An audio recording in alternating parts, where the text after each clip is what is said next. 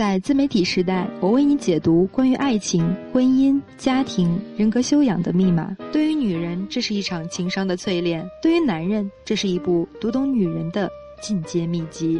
为爱纠结的你，了解你自己吗？你想要什么样的爱情？步入婚姻的你，读懂了你的他吗？你给自己做了怎样的定位？厌倦平淡生活的你，有认真对人生做长远的规划？有足够的能量支撑你想要的生活吗？找到自己人生阶段对应的问题答案，情感世界里所有的苦恼都一扫而空。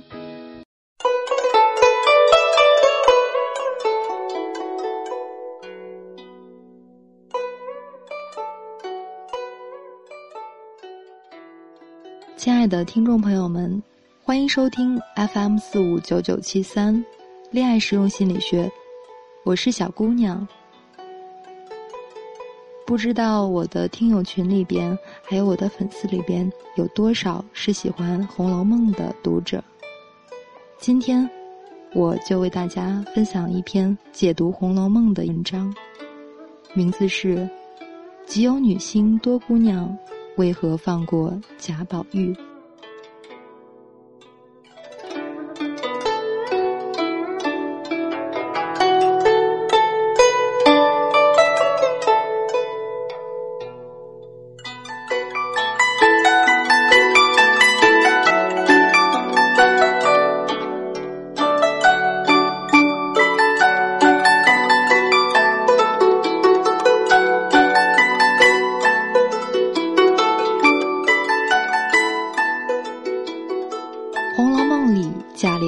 花心好色的人，贾母说他脏的臭的都往屋里拉，他似乎还就喜欢这种重口味儿。让他送黛玉回苏州，没出什么幺蛾子。他见到香菱也能够坦然的夸上一句。贾琏喜欢的通常是过来人，比如尤二姐，再比如家中的下人妻子鲍二家的和多姑娘。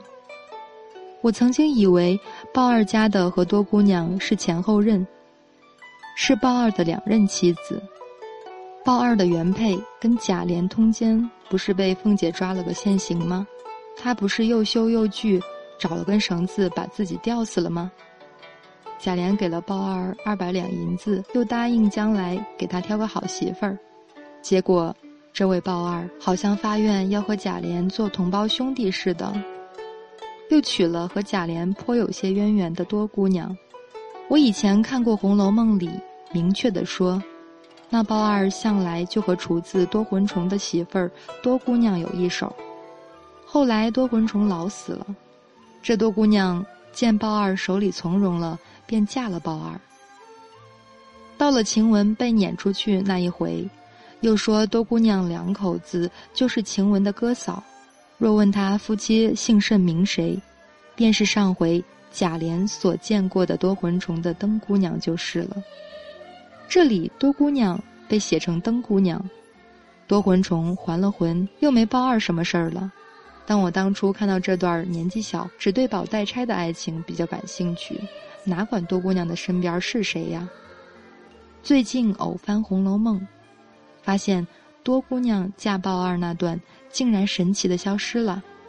她始终都是响当当的多姑娘，多魂虫没死去活来过。鲍尔夫妇是另外两位，难道我记错了？翻了下注释才明白，大概我从前看的老版本上有这么一段新版本给删去了。文后注释说，这段文字仅成甲本所有。文中写多魂虫已死，与之本第七十七回与多魂虫出现不合，因从梦稿蒙府气序贾臣本改，博大精深的红学啊！你这一改，不当紧，我的童年记忆也没有着落了。不过现在这么一招，不过现在这么一看，却也觉得删的合理。从文本看，多姑娘再嫁的话，也不大可能嫁给鲍二。曹公对鲍二用墨不多，就是那么几笔，写出了这人欠血性廉耻。他的原配吊死之后，只因贾琏给了银子，又说了几句好听的，他便又体面又有银子，有何不依，便依然奉承贾琏不在话下，其麻木愚蠢呼之欲出。就算贾琏做主，多魂虫凑巧也死了，多姑娘会嫁给这样一个人吗？我觉得不大可能。没错，多姑娘原先嫁的那多魂虫也不是什么好人，书中直截了当的说他是极不成器的烂酒头厨子，任意吃死酒，家小也不顾。但多姑娘嫁他是有原因的，虽然曹公将他刻意简化，甚至标签化、脸谱化。但仔细看字里行间，依然不难发觉他是一个很有故事的人。多姑娘一出现，就显得特别的想得开，说他年方二十来往年纪，生得几分人才，见者无不羡爱。他生性轻浮，最喜沾花惹草，多魂虫又不理论，只是有酒吃酒，有肉吃肉，便诸事不管了。所以荣宁二府之人都得入手。因这媳妇儿美貌异常，轻浮无比，众人都呼她做多姑娘。《红楼梦》里不全是良家妇女，尤三姐曾对尤二姐说过：“我生前淫奔不才，使人家丧伦败行。”但尤三姐希望通过嫁给柳湘莲洗白。尤二姐想上岸从良，不管他们的行为怎么放肆，他们的思想。还是在男性社会的框架下的，耿耿于自己的不干净，需要一个男人来救赎。多姑娘却不同，他似乎非常享受这种生活，而且还不完全是图钱。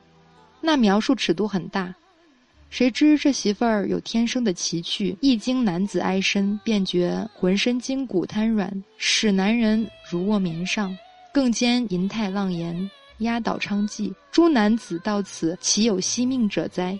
能够让自己变得绵软从容，而更加性感，这是天赋。更是因为放得开，相形之下，扭手扭脚的凤姐就僵硬了许多。书中还说到了多姑娘的集邮癖，满宅内便延揽英雄，收纳俊才，上上下下竟有一半是她考试过的。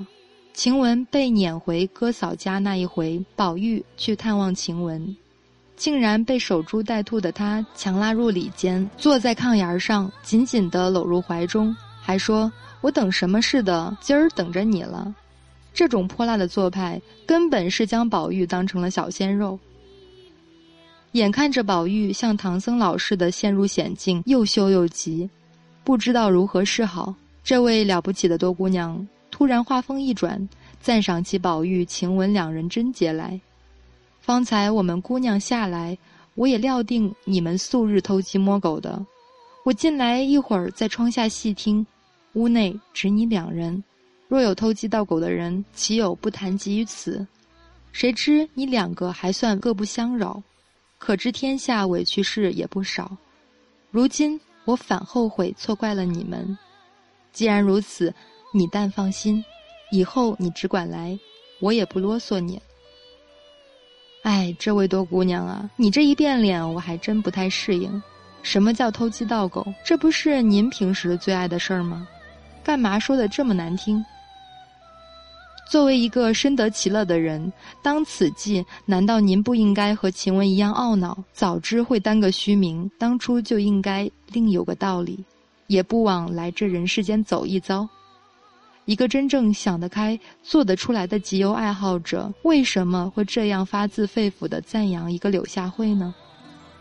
当然，我也知道玉女最爱幼僧，但是那毕竟还是爱，是僧人禁欲系的宝相尊严，让玉女感到别样的性感。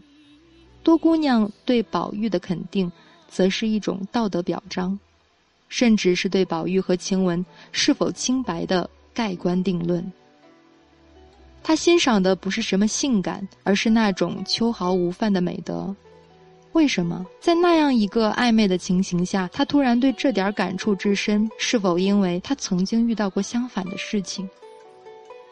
回看多姑娘的来历，会发现是一件诡异异常之事。在二十一回里说这姑娘是多魂虫的父母自小替她在外面娶的，到七十七回又说赖家把家里一个女孩配了她。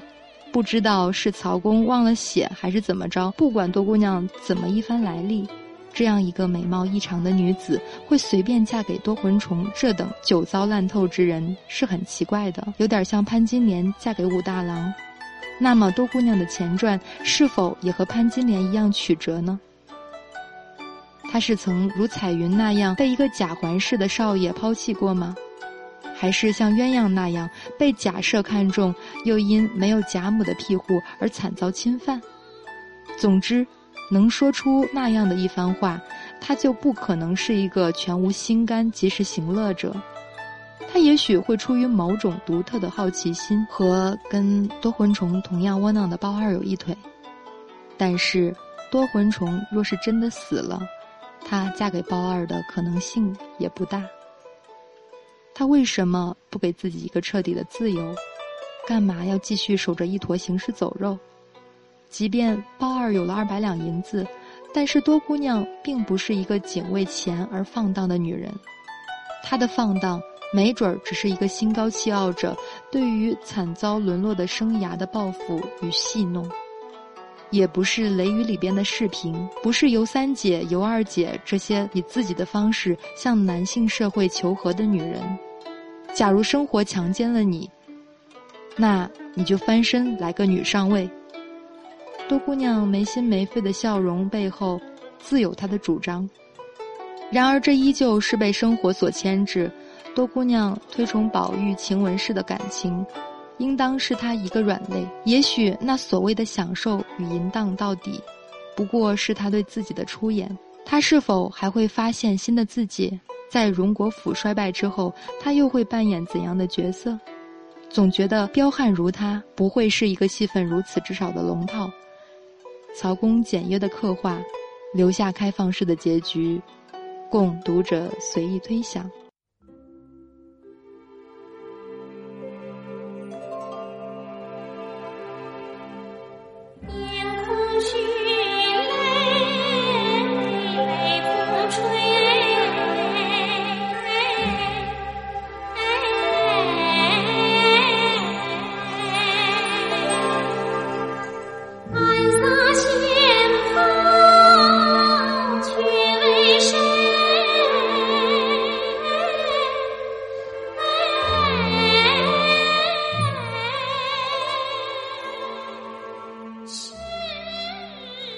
要私下跟我讨论的小伙伴儿，可以加我的微信号七九四七零三零七零，也可以找我倾诉，我会耐心的倾听你的倾诉，给你我最真诚的建议。